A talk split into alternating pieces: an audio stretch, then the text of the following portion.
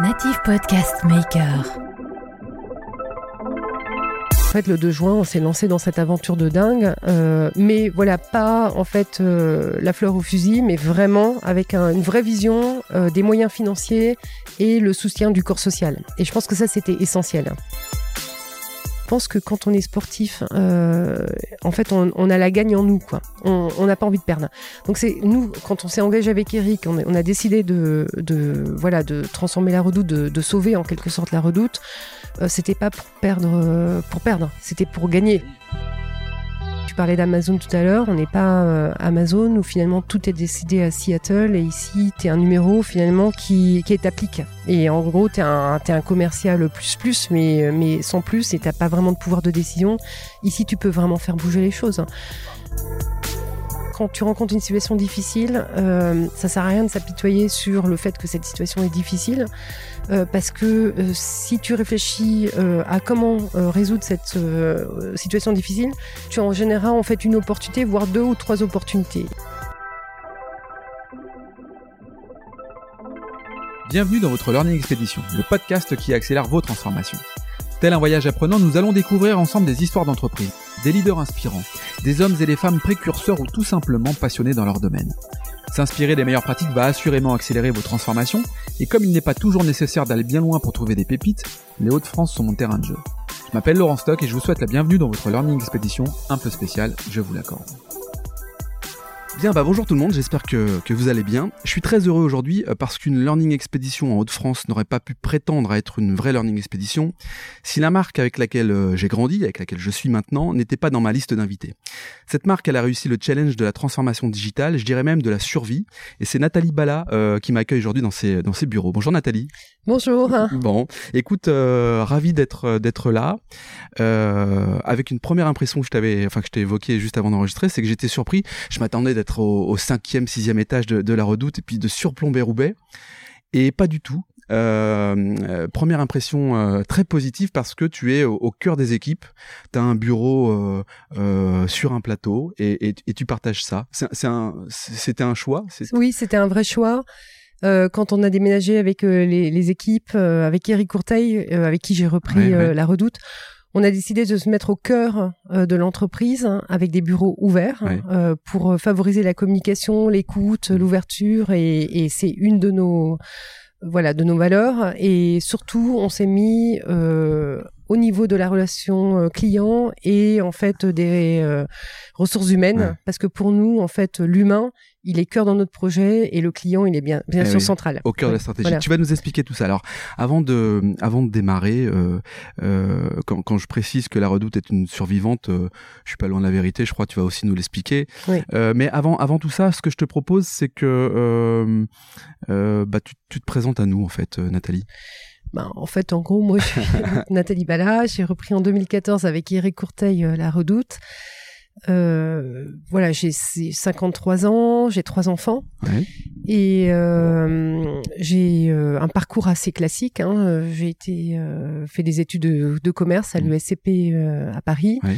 Ensuite, j'ai fait un doctorat. Ça, c'est peut-être un peu plus atypique euh, à l'université de Saint-Gall en Suisse, qui est le nec plus ultra des universités dans le euh, dans le secteur euh, germanique Ouais. et, et donc j'ai commencé à travailler euh, en Allemagne. Il faut savoir que ma mère est allemande, donc euh, je suis bilingue. Ouais. Et j'ai commencé à travailler en Allemagne. euh, je suis tout de suite tombée en fait euh, dans la vente à distance euh, chez QL, qui était à l'époque en fait l'équivalent de Redoute euh, en France En euh, pour l'Allemagne. Voilà. Ok. Et euh, j'y suis allée parce que euh, à l'époque c'était euh, en 92, donc Mhm. en fait il y avait la chute du mur de Berlin, il y avait en fait le développement dans les pays de l'Est Mhm. et la marque était en train de se développer dans les dans les pays de l'Est. Et moi ce qui m'intéressait c'était le, le développement à l'international, donc j'ai rejoint cette entreprise euh, et j'y ai grandi. On m'a vraiment fait confiance. T'as fait tes Euh, armes, quoi. Voilà, j'ai Ouais. fait mes armes.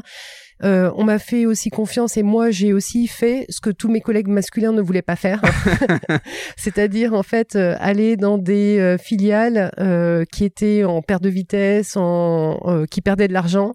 Euh, tous mes collègues masculins se disaient oulala, là là, je vais me brûler les ailes et moi je me disais ben en fait j'ai rien à perdre. rien à perdre, ouais. Voilà. Et je pense que c'est ce qui m'a permis avec un peu de recul de percer en tant que femme. Ouais. Euh, c'est que j'ai toujours accepté des défis qui paraissaient improbables Et, euh, et bon, avec succès. Ouais. Et donc, du coup, ça m'a permis de progresser dans cette entreprise jusque, en fait, être membre du COMEX en charge de, du développement à l'international. Ouais. Tu veux dire par là que les, les femmes ont plus de courage non, je pense que. bah, Non, mais tu avais identifié voilà, en tout cas une voie exactement. permettant peut-être de, de, de raccourcir en fait euh, euh, l'accélération du coup de ton ta prise de fonction. ouais. Oui, je pense. Oui, ça m'a permis de d'émerger et en fait de me faire remarquer. Eh. Et je pense que bon, voilà, on parle toujours du plafond de verre, etc. Et en l'occurrence, moi, j'ai réussi à, à le Ouais. percer de cette manière-là, je pense. Et j'a- J'associerais surtout la prise de risque. On parle Oui. souvent de prise de risque, est une prise de risque quand on la prend. euh, généralement, ça peut être aussi bénéfique. Oui, tout à fait. Euh, et oui, et oui. tu, le, tu, Oui. tu le démontres. Exactement. Euh, il faut que je t'avoue quand même quelque chose, Nathalie. Euh, puisque tu as réussi, euh, alors euh, pendant le confinement ou un peu après, je sais plus, mais en, en tout cas, tu as réussi à, à me mettre la, la larme à l'œil. Euh, la larme, c'est à cause ou ou finalement grâce euh, à la dernière campagne de publicitaire où on voit un couple avec leur première fille, euh, un peu jalouse, à vrai dire, de l'arrivée de du deuxième enfant de la famille. Je pense que en plus c'est ça, ça peut arriver dans beaucoup de familles et qui au final est assez contente de l'arrivée de son petit frère ou sa petite sœur, je sais Mhm. pas, et qui lui offre une peluche en, en, en la commandant via via la Redoute. Waouh, ça donne des frissons. Je trouve que on est euh, au plus proche effectivement des, des gens là de la vie. C'est entre entre euh, l'entreprise centenaire, plus de 150 ans je crois. 180. 180, Oui. 180. Euh, et maintenant, il y a une évolution folle. Là encore, on, on pourra Oui. y revenir. Euh, Il y, il y a un rapport sociétal euh, de la société. Il y a une révo- on parlait de révolution, euh, transformation digitale. Oui. On y rentrera certainement parce qu'entre 2014 où tu reprends l'entreprise avec Eric et puis euh, maintenant, je suppose que tu as dû vivre une aventure complètement folle. Et d'ailleurs, tu nous diras comment tu fais pour tenir. Mm. Euh, mais en, en tout cas, entre la transformation digitale et la transformation sociétale, est-ce que je me trompe quand je parle de transformation sociétale ou pas? Euh, alors, euh, je pense que c'est dans l'ADN de la Redoute. Ouais. En fait, on a fait un, un gros travail sur la culture de l'entreprise. Euh, déjà, on a démarré en 2015-2016. Mhm. Euh, pour en fait identifier l'ADN de l'entreprise parce qu'on on- on estimait avec Eric que l'enjeu principal était l'enjeu humain au sein de, des, de notre transformation Mhm. Et le fait de d'être raccord et d'aligner en fait l'ensemble des équipes sur l'ADN de l'entreprise est clé quand on veut mettre une entreprise en mouvement. Et dans l'ADN, en fait, euh, ce qu'on a réussi à faire émerger, c'est trois aspects. C'est le fait qu'on est tisseur de liens. Mhm. On a toujours été en fait hyper proche des Français et des Françaises, avec le gros catalogue sur Eh ouais. euh, chaque table de salon, mais aussi avec euh, les petites estafettes en fait euh, qui allaient de village en village pour faire les livraisons, etc. Euh, le deuxième aspect de l'ADN, c'est le fait qu'on est créateur de tendances. Ouais. On a toujours en fait amené les tendances euh, et on a des équipes de design, on développe nos produits en propre. 70% du chiffre d'affaires de la Redoute est réalisé avec nos propres produits, Ouais, voilà. Et le troisième aspect, c'est qu'on est porteur d'influence. On a toujours été euh, à l'affût en fait des tendances de la société. On a toujours été hyper proche en fait des Français et des Françaises. Euh, bon, en 1969, on a lancé la carte kangourou. On a donné accès au crédit aux femmes qui n'avaient pas accès euh, de manière euh, Au crédit. Elles avaient besoin de la signature de leur mari. À la Redoute, tu n'avais pas besoin de signature de ton mari Ah oui. pour pouvoir en fait avoir accès au crédit.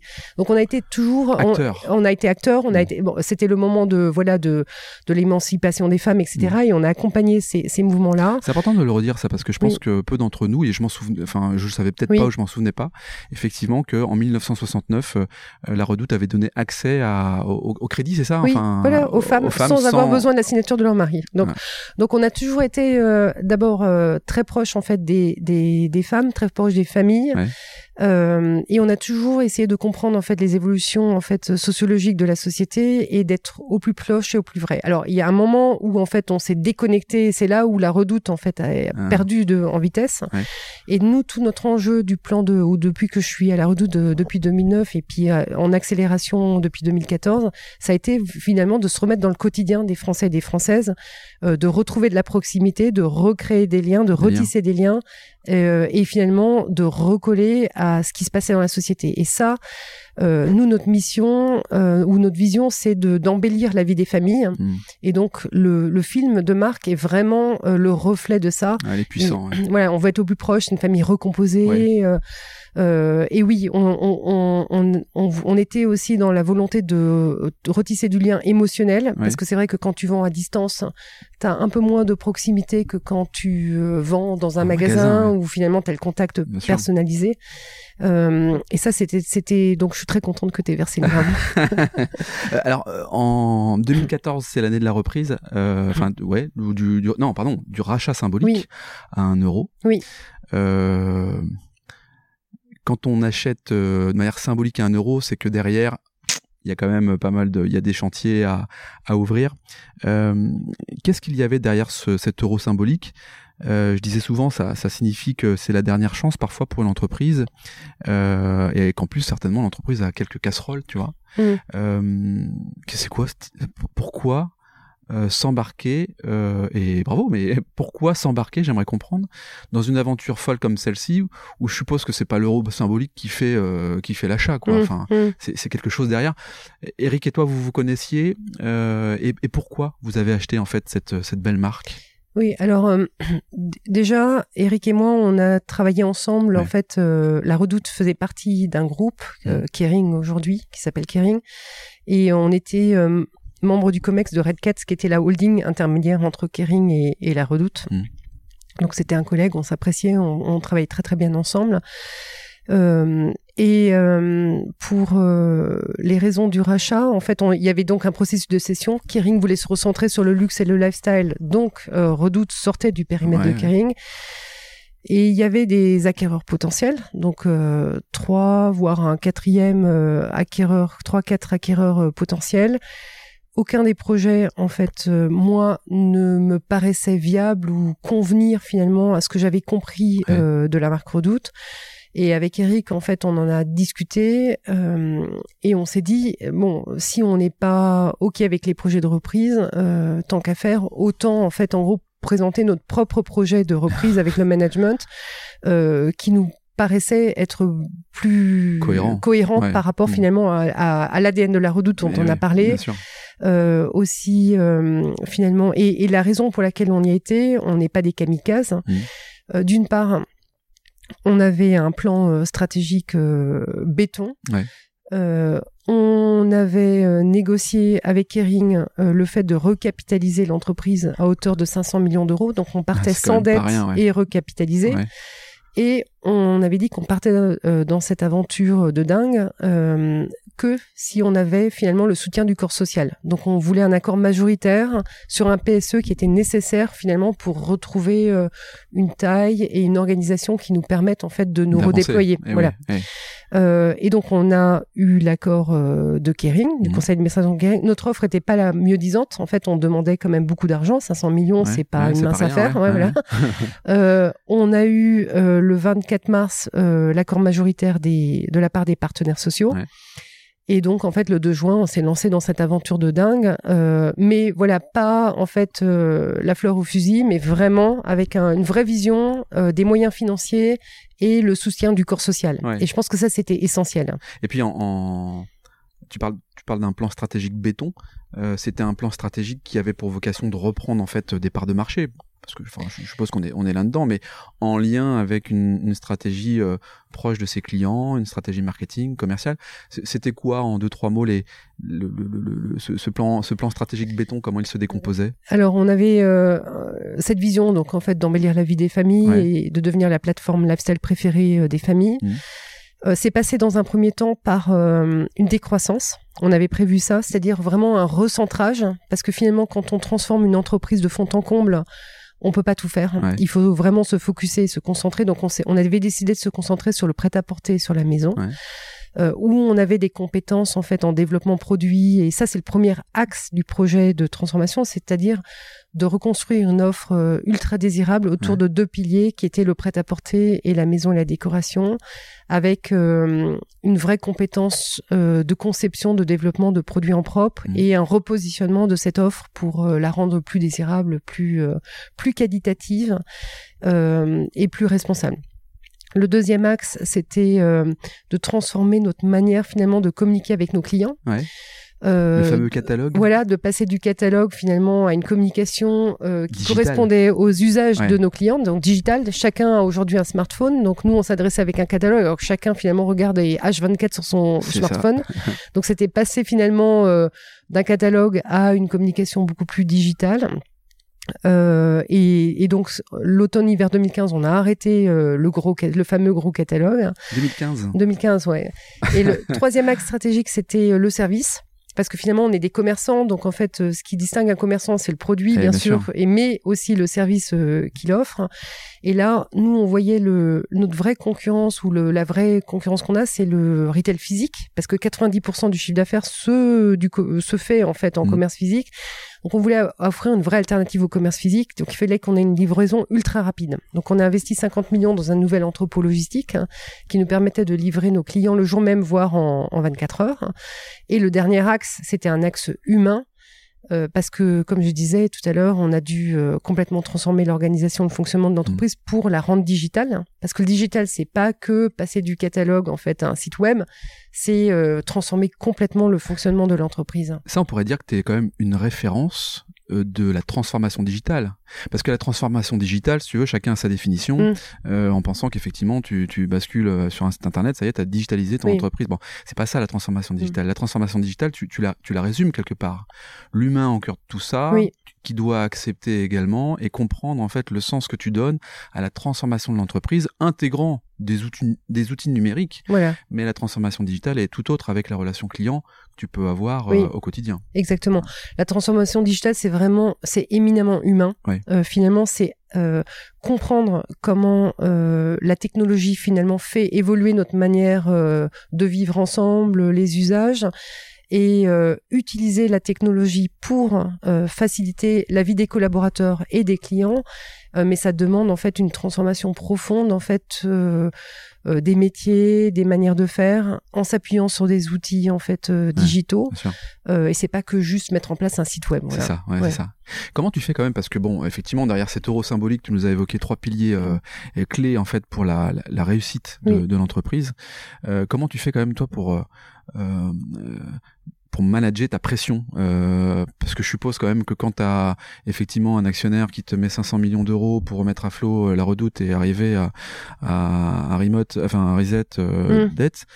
Derrière, il y a des comptes à rendre quand même. Quoi. Je je- je- co- comment, comment tu fais? Est-ce que tu as une technique? Est-ce que c'est le travail? Est-ce que c'est la concentration? Est-ce que c'est l'organisation? Est-ce que c'est simplement un trait de ton caractère? Est-ce que c'est ton expérience? Est-ce Mm. que ce sont tes études aussi, tu vois, qui, qui ont forgé un peu ce caractère? Comment tu fais? Alors déjà, on est deux. Ouais. Donc ça, c'est dans un projet de ce type-là, parce qu'on a repris la redoute et Relais Colis en Et plus. relais colis, ouais. Euh, on est deux, et je pense le fait d'être euh, à deux, de pouvoir en fait partager, euh, se challenger, échanger, etc. Euh, bah tu te sens quand même plus fort. Mais Ouais. c'est c'est il y a une évidence. Et s'il y en a un qui est en baisse de régime, il y a l'autre en fait qui prend le relais. Donc ça c'est vraiment top. Euh, ensuite, avec Eric, on est tous les deux des, des grands sportifs. Ouais. Donc lui, il a été un peu plus loin. Il, est, il a été euh, sportif vraiment de haut niveau. au niveau, ouais. Il faisait Et- quoi? Euh, il, du volleyball. Du volleyball, Du volleyball, voilà. Il était en équipe de France junior et, euh, et je pense que quand on est sportif, euh, en fait, on, on a la gagne en nous, quoi. On on n'a pas envie de perdre. Ouais. Donc c'est nous, quand on s'est engagé avec Eric, on a, on a décidé de, de voilà de transformer la redoute, de, de sauver en quelque sorte la redoute. Euh, c'était pas pour perdre, euh, pour perdre. C'était pour gagner. Pour gagner, c'est pour clair. gagner. Ouais, une Et on y, quoi. voilà, Mm. on y croyait dur comme fer. Euh, c'est une marque exceptionnelle, c'est une marque emblématique. Euh, Il y a des vrais savoir-faire dans cette entreprise. On avait regardé le marché, on voyait vraiment qu'on avait une, Mm. une possibilité d'assurer l'avenir de cette entreprise. Donc nous, on est parti pour gagner. On n'est pas parti pour perdre. Et ça, je pense que c'est déterminant. C'est le mental, c'est finalement le fait de toujours garder ce coin de ciel bleu et finalement d'animer les équipes autour de ça. Et après, oui, on est tous les deux des d'énormes bosseurs. On a bossé euh, jour et nuit. Il n'y a pas de secret. Il n'y a pas de secret. Ouais, il n'y a pas de a pas de secret. En fait, en gros, la réussite, c'est euh, bien sûr, il faut avoir une vision, bien sûr, il faut avoir euh, du courage, mais il faut surtout bosser comme des dingues. Et on a bossé comme des dingues. Et les équipes ont bossé comme des dingues. Ouais, parce que tu montres Oui. l'exemple. C'est-à-dire que Oui. effectivement, si tu vois euh, euh, les co-présidents Oui. euh, s'arracher euh, tous les jours à, à faire de cette belle boîte, euh, de belle marque, une marque qui a encore une centaine d'années devant elle, Oui. effectivement, ça motive aussi au- au- en, en interne. Beaucoup de mes intervenants mettent ce dénominateur commun qui est le sport. Mm. Le sport est un élément, enfin, a priori, qui est, qui est clé. Et, et... alors, j'allais dire, je le confirme, je suis pas, je suis pas un grand sportif, mais je bosse beaucoup. Euh, tu nous as parlé un peu de, je disais, euh, la, redoute, c'est une vision quand même différente de celle de mon enfance, puisque tu parlais des, des catalogues, euh, euh, mais tu m'as évoqué surtout, et donc il y avait moins de concurrence euh, a priori dans, dans Mm. mon esprit. Euh, là, tu nous parlais effectivement de compétition. De- C'est qui là tes, tes compétiteurs, tes, tes concurrents? Tu, tu te bats contre des Amazones, tu te bats contre contre qui? Contre en des fait, émergents? Non, nous on se bat vraiment euh, contre tous les acteurs du marché parce que comme je disais tout à l'heure, le le- l'e-commerce ça fait 10%. euh, alors maintenant un peu plus avec, euh, je dirais la crise du Covid, ça fait peut-être 12 ou 13% en fait du du retail global. Euh, donc en fait, tu as quand même encore euh, 85% du chiffre d'affaires qui est réalisé en retail physique. Donc en fait, nous, on regarde tous les acteurs hein, Ouais. et finalement, on va essayer de se positionner de manière euh, très différenciante. Pour avoir euh, vraiment une valeur ajoutée sur le marché, tant en termes d'offres qu'en termes de services, qu'en termes de manière finalement de nous adresser à nos clients et de répondre aux besoins finalement des, des familles. Mm. Euh, mais oui, bien sûr, Amazon qui est omniprésent et omnipotent, en fait, une vraie euh, tentacule quelque part euh, Ouais. sur l'e-commerce, mais on se laisse pas omnibuler par euh, Amazon. Et en plus, on s'est positionné de manière très différenciante par rapport à Amazon, puisqu'on s'est, nous, on s'est spécialisé sur oui. le prêt-à-porter, sur Et la maison, maison. euh, parce qu'on a nos produits en propre. Euh, on est certes une marketplace, mais aujourd'hui 70% du chiffre d'affaires est réalisé avec nos propres produits, donc on est très différents. Et finalement, on essaye d'améliorer l'expérience euh, d'achat euh, sur la partie prêt-à-porter, la partie maison. Donc, on- en fait, on est en compétition avec eux, mais c'est c'est pas c'est pas du tout on est on se bat pas du tout sur le même Mmh, sur le même terrain. sur le même terrain Ouais, exactement. Et donc en fait, on va regarder euh, sur la maison, on va bien sûr, on va regarder des Ikea, des Maisons du Monde, euh, des gens comme ça. Sur le prêt-à-porter, on va regarder bien sûr des gens comme euh, Zara, comme Ouais. Kiabi. Ouais. euh, voilà, on regarde les gros du marché, environnement voilà tout l'environnement ouais. concurrentiel. Et on s'interdit rien. Eh, t'as bien raison. Ouais. Justement, euh, puisque tu ne t'interdis rien, euh, la redoute, euh, là c'est pas bien, j'ai pas bien révisé ma leçon. Euh, est présent en France uniquement? Non, non, non, on est présent en France, euh, où on réalise 70% du chiffre Ouais. d'affaires, et on a des filiales à l'étranger. Ouais. En Europe principalement. en Europe essentiellement. Euh, donc on réalise 30% du chiffre d'affaires. Donc les gros pays, c'est l'Angleterre, c'est la Suisse, c'est la Belgique. On est en Russie, on est en Espagne, on est au Portugal. Et après on a un site qui s'appelle redoute.com, Ouais. euh, au travers duquel on sert des clients aux États-Unis, au Japon. euh, Mais c'est pas c'est pas l'ambition ça quand on a effectivement des une il y a une méthodologie maintenant Oui. à la redoute il y a il y a une mécanique euh, il y a une industrialisation de la, la méthode je suppose euh, ouvrir un autre pays c'est compliqué aller aux États-Unis par exemple c'est compliqué il y a pas d'intérêt? Alors, euh, les quatre premières années en fait de transformation 2014-2018, on est vraiment resté concentré sur la transformation, je dirais, du, du moteur euh, de l'entreprise. Et là, euh, on est resté sur l'empreinte euh, internationale qu'on avait. Mhm. Et depuis en fait deux ans, on est en train de d'accélérer le développement à l'international. d'accord Donc, on a ouvert les Pays-Bas, on a ouvert l'Allemagne. Euh, là, on est en train d'ouvrir euh, l'Autriche, euh, l'Irlande. Donc, on reste toujours en fait sur une zone européenne, en fait où on a quand même encore une zone de confort, où il y a moins de risques. Mais bien sûr qu'à l'avenir, on va aller plus loin et on va aller chercher plus loin. Et euh, en 2018, on a été racheté à 51% par les Galeries Lafayette Ouais. Qui sont eux très présents en Asie.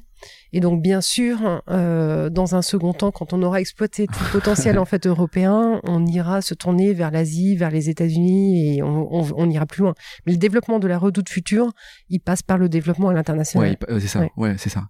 Et, et justement, donc le, avec le rapprochement de, de, de marques, euh, là aussi, euh, de mastodons aussi comme les Galeries Lafayette, qui bénéficient d'une image euh, à la française, le luxe à la française euh, à et à l'international, ça, ça aide, ça. C'est c'est quelque chose qui permet aussi de dimensionner la Redoute euh, au point de vue international?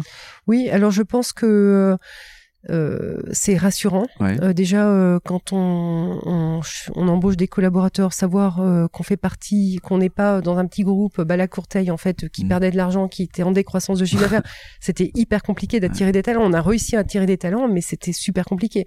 Là, en fait, on a des des candidatures euh, spontanées en masse qu'on n'avait pas du tout en 2014 parce- quand on a repris.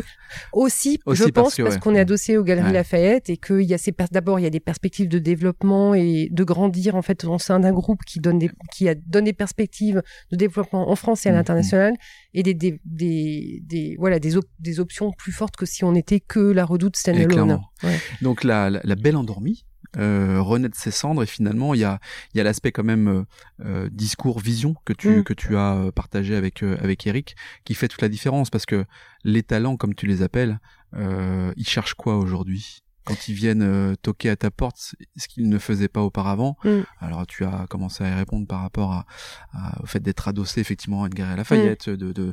Mais c'est qu'est-ce qu'ils viennent chercher en fait? Est-ce qu'on on est vraiment sur une génération qui change et qui a des ambitions autres qu'auparavant? Bah, je pense qu'en fait, nous, on offre un, vraiment un terrain de jeu euh, génial. hein. Ouais. Euh, parce que tout était à reconstruire, tout était à refaire. Euh, donc on attire euh, des jeunes qui ont l'esprit entrepreneurial, qui ont envie de faire bouger les choses. On n'est pas, euh, tu parlais d'Amazon tout à l'heure, on n'est pas euh, Amazon où finalement tout est décidé à Seattle et ici tu es un numéro Oui, finalement qui, qui est appliqué. Ouais. Et en gros tu es un, commercial plus plus mais, Ouais, euh, mais ouais. sans plus et t'as pas vraiment de pouvoir de décision. Ici tu peux vraiment faire bouger les choses. Ça pam, ça c'est pour ça Oui. c'est dit. Oui, non, mais, mais c'est la vérité. mais c'est la vérité. Tout se gère aux et, États-Unis. Et on est, on, nous, on est euh, en circuit hyper court. Ça va, on va très très très vite. Et d'ailleurs, c'est ce qui nous a permis de réussir notre transformation. C'est que ce qu'on a réussi à faire en quatre ans, c'est un truc de dingue. Mais Mm. parce que on est euh, en circuit hyper, Hyper court, hein. ouais. voilà. Ouais. Et on décide super rapidement. Donc là, ça, ça a aussi fait la différence pendant cette année 2020 où finalement on était dans un environnement complètement incertain. Le fait que nous, on ait cette capacité finalement de décision mais ultra rapide, Mmh, mmh. ça nous a permis d'avoir une agilité euh, incroyable, d'aller saisir les opportunités dans un environnement où il y avait quand même aussi beaucoup de, de problèmes à gérer. Ouais. Et euh, ça nous a permis de faire la différence. Donc je pense que ça, c'est euh, les gens apprécient euh, qu'on cette soit en cette proximité. Ouais, Voilà. Justement, tu parles de, tu parles d'un du, Covid en fait, du premier Mhm. confinement. Euh, comme tout à chacun, comme toute entreprise, euh, petite, grande, moyenne, on s'est euh, confronté du jour au lendemain à devoir s'organiser. Enfin, co- comment, comment, comment on gère ça au sein d'un, de la redoute là, parce que du jour au lendemain, t'as plus personne sur tes plateaux Mhm. et tu dois quand même manager tout ça. En plus, tu me disais que sur la partie RH, euh, t'as dû prendre aussi cette casquette là, quoi. C'est ça? Oui, tout à fait. En fait, notre RH avait décidé de, de quitter l'entreprise euh, à fin février, donc Super. le timing était parfait. Ouais, Et on avait recruté un nouveau DRH, mais qui arrivait en fait Oh. euh, au 1er juillet. Ah, le pauvre. Voilà. et donc du coup, euh, c'est c'est moi qui ai assuré en fait. Mais bon, c'était pas mal parce que finalement, il, comme le sujet était éminemment humain. Euh, et que la, la, la crise sanitaire nous a encore euh, rappelé une fois de plus que finalement le- l'humain et la santé, Ouais. les, les liens qu'on a entre nous euh, sont vitaux quand même. Ouais.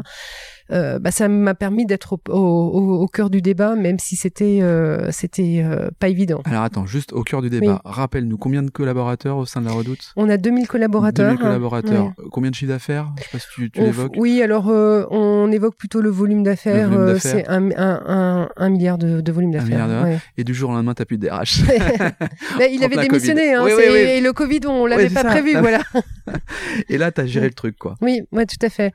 Et- mais en fait, c'était c'était vraiment euh, ouais, c'était intense, mais c'était chouette Ouais. euh, parce que euh, on on a eu une, des, une- des réactions formidables de la part des équipes. Bien sûr, des peurs, des craintes. Ouais. Tout le monde avait peur à hyper cette époque-là. ouais. Et donc, euh, bah, tu, par- tu me parlais de Yann Orpin euh, tout à l'heure. En fait, en gros, euh, il y a eu un, un week-end décisif pour nous parce que les collaborateurs, à un moment donné, ont dit ouais, nous on a peur, donc on veut des masques, on veut du gel, mais on n'avait pas de masque, on n'avait pas de gel. Eh oui. Euh, et du coup, j'ai appelé euh, plein de gens que je connaissais, dont Yann, Dont Yann, ouais. euh, qui m'a aidé en fait euh, à, euh, à, à m'approvisionner en gel hydroalcoolique. Eh oui, oui. Les masques, on a réussi à en avoir euh, parce que nos fournisseurs nous avaient chinois nous avaient envoyé des masques en disant nous Ça arrive. voilà, ça Ouais. arrive. Donc en fait, on vous envoie des masques, vous en aurez peut-être besoin. Et comme ça, de fil en aiguille, on a organisé, on a réussi à organiser des masques, on a réussi à organiser du gel hydroalcoolique, on a pu euh, faire refonctionner notre site euh, euh, logistique sur la base du volontariat. Eh oui, oui. Euh, et j'en suis, euh, j'en serai toujours re- très très reconnaissante aux collaborateurs qui sont venus, qui se sont engagés pour l'entreprise. Donc c'était une période euh, incroyable, quelque Ouais, part euh, ouais. pionnière, où il fallait tout réinventer, tout reconstruire. Tu disais du jour au lendemain, on a mis euh, ici au siège plus de 1000 collaborateurs en télétravail. Le télétravail, on venait de signer l'accord sur le télétravail au mois d'octobre 2019. Ah ouais. Donc en Ah, fait, on était saut, juste quoi. en train de commencer à découvrir le télétravail. Et du jour au lendemain, on a une accélération de dingue. Euh, et voilà, on, on a réussi à s'organiser et à, à changer en fait nos manières de fonctionner. Euh, je pense parce qu'on avait acquis aussi une résilience, une agilité et, et on avait euh, construit des bases de confiance très très fortes déjà sur les quatre les quatre cinq dernières années. Ouais, t'es t'es dans la transformation digitale et le télétravail peut en faire partie également et fort heureusement que tu l'avais anticipé euh, quelques mm. quelques quelques quelques mois. Mois semaines, avant. Euh, ça, ça ça a créé euh, pendant cette période là de de, nou enfin, de nouveaux business, de nouvelles visions, de nouvelles façons de manager Est-ce que est-ce qu'il y a des choses qui ressortent de, de, ce, enfin, de ce confinement, enfin de cette crise sanitaire mm. euh, pour pour la Redoute? Ah oui, plein de choses, plein, plein, de choses. Donc euh, euh, de la crise naissent toujours des opportunités. C'est clair. Et euh, donc pendant le premier confinement, on a décidé de lancer notre site euh, de seconde vie ou de seconde main, la reboucle, hein, qu'on a lancé la fin décembre. Hein. Euh, donc ça, c'est on, on a, on, c'était un projet qu'on avait dans les cartons depuis longtemps, mais mmh. finalement que on avait plein d'autres sujets, le développement international, etc. Question de temps, toujours. Question de temps. Mmh. Et mais on a, il y a une prise de conscience que euh, euh voilà, le social, la responsabilité environnementale euh, devenait vraiment encore plus vite, vite, vite vital ou vitaux, j'en sais rien. Vital, euh, vital important, important euh, que qu'auparavant et, et qu'il y avait une accélération sur cette tendance-là. Donc euh, après, la redoute, c'était quand même énormément euh, encore euh, de la communication via des marques. Donc en fait, quand on envoyait une communication à nos clients, c'était voilà la maison, 30% sur la maison, faites-vous plaisir, etc. Et en fait, il y a une prise de conscience aussi que pendant une crise sanitaire, ben finalement, la démarque, c'était pas ça qui allait faire la différence. C'était notre capacité à accompagner euh, les Français et les Françaises dans un moment de vie quand même euh, très très difficile pour mmh. eux. Euh, comment s'installer en fait pour euh, réussir de, à télétravailler, à s'occuper en même temps en fait des enfants euh, qui étaient à la maison, qui allaient pas à l'école. comment faire en sorte que dans une vie où on était complètement confiné, on ait quand même un tout petit peu de plaisir et finalement on arrive à faire un peu de sport. Et donc finalement on a complètement changé notre communication vis-à-vis de nos clients. on n'a plus parlé de des marques, on a parlé de moments de vie, on a parlé de comment on accompagnait nos clients, quelles solutions on pouvait leur apporter. Et ça, j'en suis super contente parce qu'on a réussi à craquer un truc qu'on n'avait pas réussi à craquer euh, pendant dix ans. Te libérer de, la, de, la, la, réclame, la, démarque, de la démarque. Achète et tu auras 30%, voilà, c'est ça. ça une, une, une, vision très transactionnelle finalement de la relation avec nos clients. Eh bien sûr. Alors que finalement, la, la, relation, elle doit être beaucoup, elle doit être complètement différente. Bien on doit faire une vraie, euh, apporter une vraie valeur ajoutée, une vraie différence. Ça, il y avait une prise de conscience en train de me dire. Oui. Mais que cette prise de conscience, finalement, euh, elle était difficile à mettre en œuvre parce que peut-être ce qui fonctionnait auparavant. Oui, les habitudes habitudes. les habitudes, ouais. Oui, et là, les habitudes ont été complètement bouleversées. Euh, pendant la crise, euh, tout le monde était en train de se poser la question sur la santé euh, de sa famille, de soi-même, de mm. ses proches. on n'allait pas arriver avec nos gros sabots, avec notre démarque. C'était pas plus possible. Donc, on a vraiment réussi à craquer ça. Et dans le fonctionnement avec les équipes, on a une, deux, deux attitudes, en fait, qui sont la responsabilité et la confiance.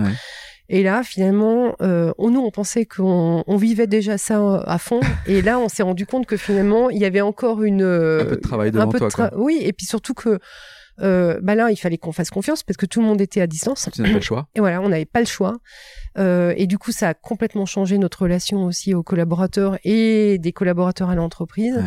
Et euh, ça a énormément aussi, du coup, responsabilisé euh, les collaborateurs et il y a plein d'initiatives en fait qui sont nées euh, alors des initiatives individuelles euh, du type en fait parce qu'on a des équipes de designers mmh. de modélistes etc euh, des gens qui ont euh, et donc des vraies compétences, qui ont cousu des masques pour euh, aider en fait le personnel soignant de manière bénévole en de manière bénévole. Et puis après, voilà d'autres initiatives plus orientées en fait entreprise.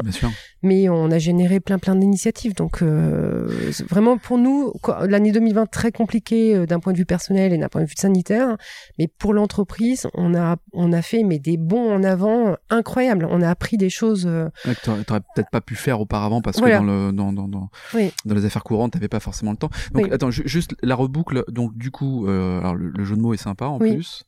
Euh, pour bien comprendre, euh, quand je parlais tout à l'heure un peu de, et tu, de, de révolution sociétale, en fait, la révolution sociétale, tu la vis depuis plus de 150 quelques années.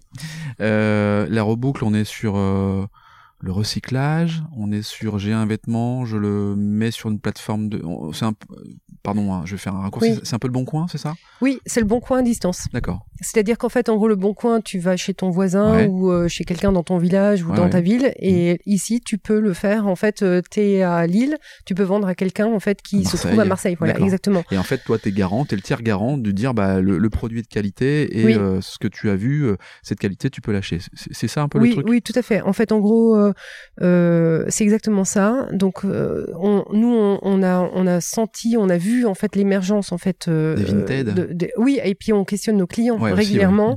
Et en fait, plus de la moitié de nos clients nous disaient qu'ils achetaient ou ils, ils vendaient en fait Ouais. euh, des produits de seconde main.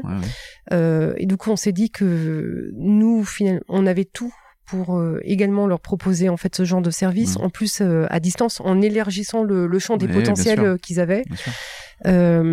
Et on a lancé ça, voilà, en six mois. Et euh, je, bon, ça, ça démarre plutôt très très bien.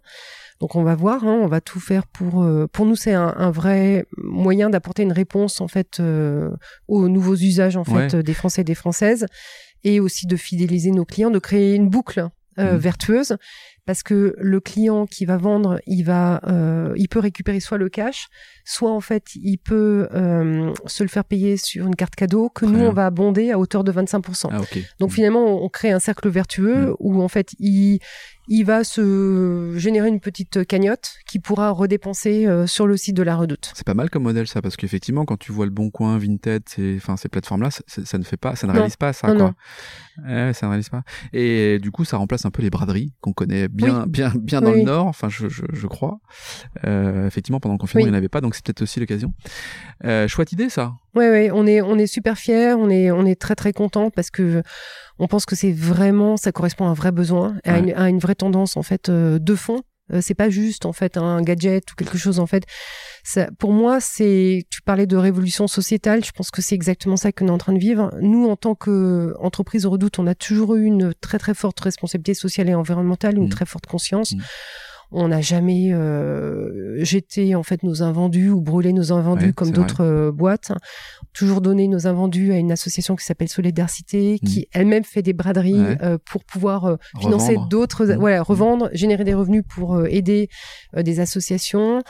Euh, on a euh, Bah, près très tôt d'ici, près d'ici, Oui. on a comment s'appelle ce les aubaines. hein. les aubaines. Oui, les aubaines, voilà, où on donne une seconde vie à nos produits, à nos produits euh, de, De retour. décoration, Ouais, voilà. ouais. Ah de décoration. C'est sur que meubles et décorations. Ouais ok.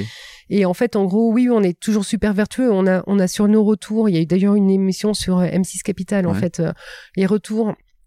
On essaie de les reconditionner de manière à pouvoir en fait euh, les, les réutiliser, Mhm. mais bien sûr que si elles sont en état parfait et si le produit, le meuble est pas en fait en gros en état parfait, euh, il arrive aux aubaines, Aux aubaines, ici, ça, euh, voilà, ouais. et où on, où on le revend, on, lui- on donne voilà une Ouais, très très belle ouais, remise, on lui donne une seconde vie. J'y suis déjà allé, c'est vrai qu'il y a de belles, belles remises. Euh, euh, Est-ce qu'il y a un compliment pendant ces depuis euh, de- 2014 hein, euh, Est-ce qu'il y a un compliment qui t'a blessé? Tu sais, des fois, des gens euh, peuvent t'apporter un compliment pensant Oui. que ça va te faire plaisir. En fait, toi, Oui. au fond de toi, tu dis mais qu'est-ce que c'est que ce truc, quoi? Euh, écoute, euh, non, euh, sincèrement, moi, je suis pas, je suis pas compliquée. Euh, les compliments, je les prends parce que ça fait toujours plaisir. Euh, je pense que ça part toujours d'une bonne intention, donc en fait, en gros, euh, et puis moi, je suis pas quelqu'un qui se vexe euh, très facilement, Facilement, en fait, ouais. ouais. Donc, euh, ton, ton, ton moteur là tous les jours euh, pour euh, faire avancer donc euh, la redoute avec ses différents projets, c'est quoi ton qu'est-ce qui t'anime tous les jours, ton moteur principal? Quel est-il? Bah écoute, moi j'aime euh, j'aime mon métier, j'aime mon entreprise. je trouve que c'est une marque formidable. On a des équipes euh, géniales. Ils nous l'ont encore prouvé là euh, sur toute l'année 2020 où on a quand même été hyper challengés. Ouais. Et moi, je prends un plaisir euh, dingue à travailler en équipe, euh, à, à imaginer ce que pourrait être demain, Ouais, c'est ça. euh, quel rôle nous on pourra jouer dans ce demain et euh, comment finalement il, ce qu'il faut qu'on fasse pour se remettre en question de manière permanente et pour pouvoir euh, euh, finalement s'adapter et, euh, et être utile demain encore. Euh, et, euh, et voilà, j'ai un terrain de jeu en fait euh, qui me permet ça aujourd'hui à la Redoute. Donc c'est je quoi, moi je suis, je suis Ah, T'es contente. contente, ouais. toi c'est bon, il y a des gens qui vont à reculons dans leur entreprise ou qui qui voilà moi un problème c'est jamais un problème Ouais. il y a, il y a toujours c'est toujours une opportunité il y a toujours une solution Et finalement, quand tu rencontres une situation difficile, euh, ça sert à rien de s'apitoyer sur le fait que cette situation est difficile, euh, parce que euh, si tu réfléchis euh, à comment euh, résoudre cette euh, situation difficile, on, on, on, tu en général en fait une opportunité, voire deux ou trois opportunités. Et en fait, bon, mon histoire, c'est ça. Euh, j'ai toujours en fait, euh, j'ai jamais vu les problèmes, j'ai toujours vu les opportunités et, euh, et je, pour ça que quand j'étais jeune en fait, euh, je fonçais tête Oui, les baissée. chemins, voilà, ouais. et parce que en fait pour moi, je voyais que les opportunités et tout ce qu'on pouvait. Quand un truc fonctionne euh, parfaitement et parfaitement huilé, etc., tu peux, t'as rien à faire quoi en fait. En Mhm, gros, euh, mhm. c'est c'est c'est ennuyeux. Euh, donc moi je m'éclate et, euh, et sincèrement on a un terrain de jeu incroyable. Je t'ai dit on pouvait se développer à l'international. Sur la partie maison, nous on a euh, une offre de petites décorations qui est euh, pas très développée, Mhm. donc on va développer l'offre de petites décorations. Autour de la famille, on a toute l'offre beauté santé en fait en gros qu'on va développer. Donc on a un terrain de Le jeu, terrain de jeu est de immense, dingue. quoi. Voilà. Ouais. Oui. On a craqué le secret de Nathalie Bala. On, on arrive bientôt au terme de, de ce podcast, Nathalie. J'ai toujours euh, deux, deux, trois questions euh, un peu loufoques. non, enfin, euh, est-ce que tu as quand même une plus grande fierté euh, depuis euh, la reprise de, de la Redoute? Est-ce qu'il y a quelque chose qui ah ça? Alors, là, il y, a, il y a eu une phase qui a été, qui nous a apporté beaucoup de fierté, c'est quand on a retrouvé de la croissance. Ouais. Euh, et ça, c'était en automne-hiver 2015. Je disais quand on a arrêté le, le gros catalogue où il y avait, on prenait quand même un risque important parce que c'était la colonne vertébrale de l'entreprise. Tu m'étonnes. et euh, quatrième trimestre 2015, on repart en croissance. On recrute plus de nouveaux clients, etc. Ça, on s'est dit waouh quoi. On a Après, fait le bon choix. Quoi. on a fait le bon choix. Mm. Après, on, voilà, on était encore très fragile euh, et, et on, on gagnait pas encore d'argent. Et, et- mais on s'est dit, là, on tient le bon bout. Mm. Euh, J'ai eu aussi une fierté quand on a ouvert le capital de l'entreprise à l'ensemble des collaborateurs. Ouais.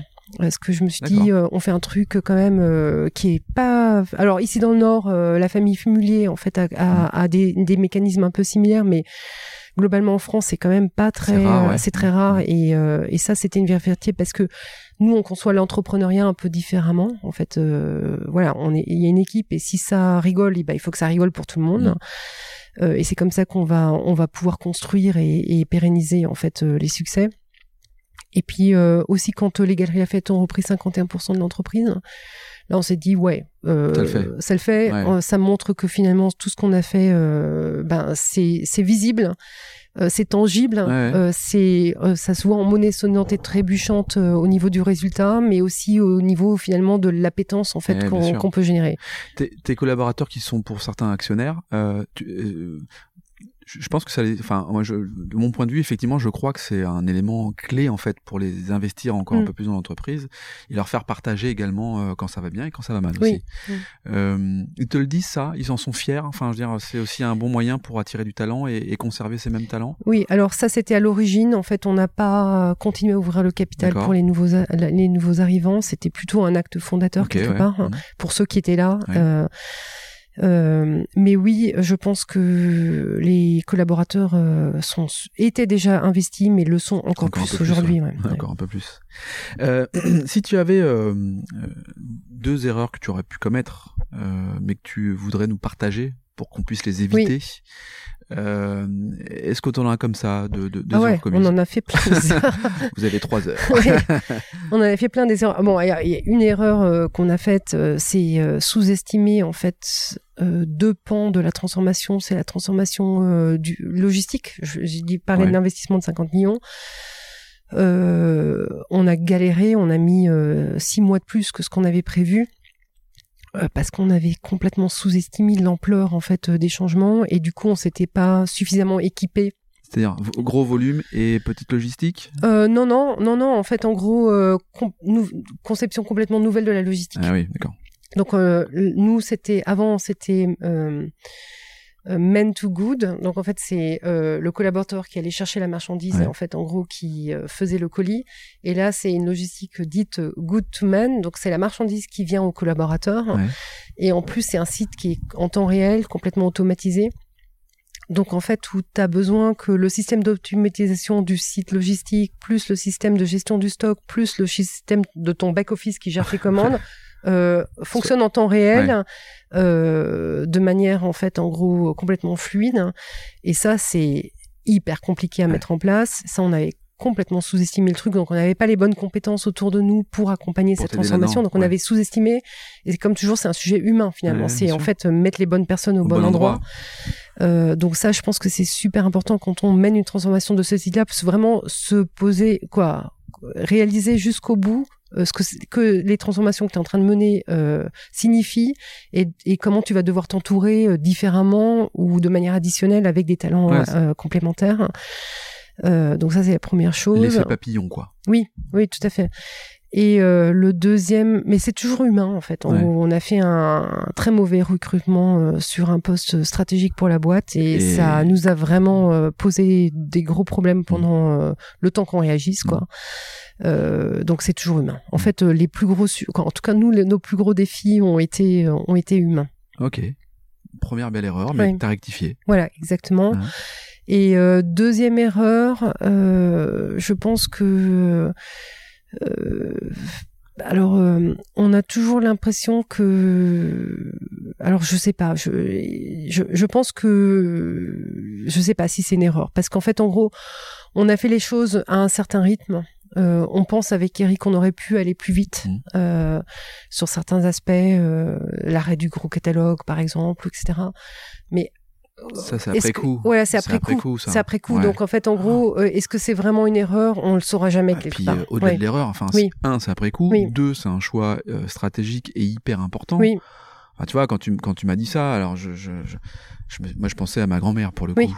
bah ouais, parce que, et, et je me suis dit, bah, cette tranche de clientèle-là, Oui, qui oui. était certainement importante, du jour au lendemain, euh, tu t'en, c'est pas que tu t'en sépares, mais en tout cas, tu dois t'adapter à elle et elle doit t'adapter aussi. Elle Oui. à- Donc, effectivement, c'est un choix, un choix important. Donc, je Oui. sais pas si c'est une erreur, effectivement, de, Ouais. On se dit, on se dit juste que voilà, il y a des sujets sur lesquels on a été peut-être un peu. euh, Et puis après, euh, oui, je pense que.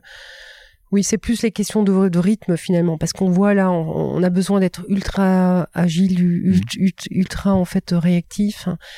Euh, on a, nous, on a peut-être pas suffisamment remis en question euh, nos chaînes euh, d'approvisionnement. Ouais. Euh, et là, on, voilà, bah, finalement, quand la Chine était fermée, bah, ça a amené à se poser quand même des, Ouais. des questions. Et, euh, et on en a beaucoup parlé. On a essayé de faire des choses. On n'a jamais vraiment réussi à changer ça. Euh, et là, on est en train de d'accélérer sur cette partie-là parce qu'il faut qu'on ramène une partie de l'approvisionnement en fait euh, en zone proche. donc une notion quoi de réindustrialisation ou une notion de réapprovisionnement? Enfin, c'est, alors, euh, je pense que ça va de pair en fait. Ouais. Euh, alors, c'est pas nous qui allons réindustrialiser la France, mais je pense qu'il y a un mouvement en fait, en gros global où en fait on a, il y a une prise de confiance, euh, conscience pardon, et il faut que en fait on réindustrialise la France et l'Europe et, et la zone. Mais il y a de l'industrie en Europe, donc en fait Bien on sûr. peut s'appuyer euh, sur euh, déjà ce qui existe aujourd'hui. Euh, on a 50% de nos meubles qui sont fabriqués en France. Hein. On a déjà en fait euh, énormément euh, je d'atouts. suis, je suis agréablement surpris de Ouais. ce, ce chiffre-là parce que moi je pensais que c'était dans les pays de l'Est, tu vois. Mais Non, 50%, non, non. c'est énorme. Ouais, on sait- oui. Alors il y a, il y a de l'industrie en fait euh, du meuble en, en Europe de l'Est Mm. Ouais. que nous on exploite justement pas suffisamment. Donc on a un potentiel euh, d'augmenter la part en fait du made in Europe euh, beaucoup plus importante sur à la fois sur la partie maison et à la fois sur la partie prêt à porter. Et ça, par exemple, moi je trouve que euh, après coup, mais bon, comme toujours, c'est voilà, on n'a pas été assez vite sur cette partie-là, et je pense que c'est une erreur parce que euh, celui qui était beaucoup plus agile aujourd'hui Mm. euh, a probablement réussi à saisir plus d'opportunités que ce que nous on a fait, même si on s'est on, s'est très bien sorti de cette année 2020. Bon, bah, vite alors.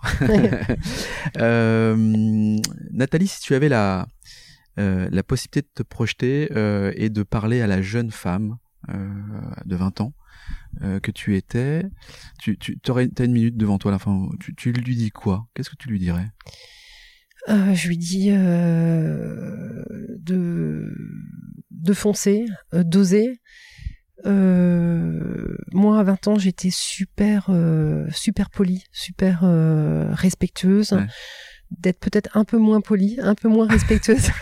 Casser les codes un peu ouais, de plus, Sortir casser, cadre. de plus casser les codes, de Ouais. plus casser. euh, j'ai appris ça avec l'âge. Ouais. Et en, en- en- et je pense que voilà, je, euh, d'être euh, ouais de plus casser les codes, d'être euh, respectueux mais tout en oui. ne se laissant pas marcher Voilà. sur les pieds, c'est ça que Ah tu oui, alors je me suis jamais laissé masser sur Non. les pieds, mais j'ai toujours, j'ai comment dire, je suis toujours restée euh, très tranquille dans mon coin Ouais. et bien sûr j'ai saisi les opportunités, mais je pense que j'aurais pu le faire de manière euh, plus, voilà, d'a- d'aller plus loin Ouais. en, en cassant un peu plus, plus rapidement les codes. Mais mais j'ai toujours un peu cassé les codes, mais mais toujours en étant trop poli, je pense. Ouais. Et en même temps, euh, le chemin que que tu as pris Mm. nous amène quand même aujourd'hui à, à faire un. Si on devait faire un, un, un- un bilan, alors Mm. Quand même pas mal, quoi. Je veux dire. Ouais. Mais quand je vois les jeunes aujourd'hui, parce que je pense aussi, euh, on a un jeune, euh, on a, on a un sparring board avec euh, Ouais. des jeunes de, de moins de 35 ans. Mhm. Avec Eric, on anime une fois par mois. Euh, je les observe et je me dis, tiens, ils sont un peu comme moi à l'époque. Ils sont euh, trop gentils. Euh, ils sortent pas assez du cadre. Ils veulent respecter les process. Et c'est pas en respectant les process, c'est pas en restant dans le cadre qu'on fait avancer les choses. Faut bousculer il un faut peu, quoi. bousculer. Ouais. Faut bousculer. Il faut être un peu bagarreur. Ouais. Il faut être un peu, voilà, il faut être un peu original, sortir du cadre et oser, oser. C'est un bon conseil quand même. Ça, c'est pas mal. Mm. Bon, je crois qu'on a fait un, un joli tour, Nathalie. Oui. Bon, euh, merci à toi d'avoir euh, accepté mon invitation. On y est arrivé. Tout à fait. Euh, merci pour cet échange. Je suis ravi d'a- d'avoir fait connaissance avec toi et puis je te dis à très bientôt. Merci et bravo pour ce que tu fais. Merci beaucoup. Mm. Quant à nous, on se retrouve bah, dès la semaine prochaine. D'ici là, prenez soin de vous. N'oubliez pas d'aller commenter, partager et attribuer une petite note sympa sur Apple Podcast. Ça me ferait le plus grand bien. Je vous dis à très bientôt. Je vous embrasse. Salut.